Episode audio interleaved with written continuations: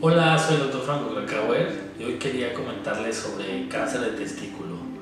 Aunque el cáncer de testículo es poco frecuente, lo podemos encontrar la mayoría de las veces en personas entre 20 y 35 años.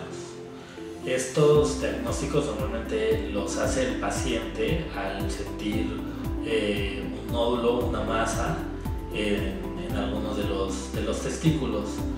Eh, estos estos tumores se originan de las células germinales. Estas células germinales son las que producen los espermatozoides. Entonces también puede haber una alteración en el, conteo de espermatozoides, aunque realmente el motivo de consulta siempre es el, casi siempre es el nódulo. Eh, la, buena noticia es que la mayoría de los, tumores de testículo se pueden curar.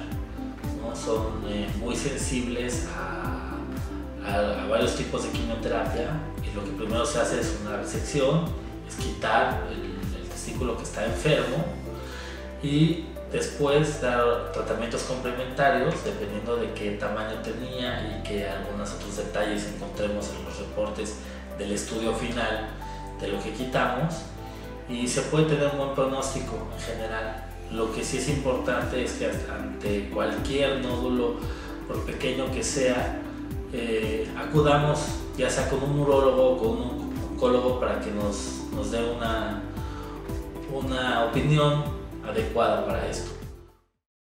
Te invito a leer mi libro Bendito Cáncer, donde comparto estrategias, tips y reflexiones que pueden ser la diferencia en el manejo médico, emocional y espiritual de la enfermedad.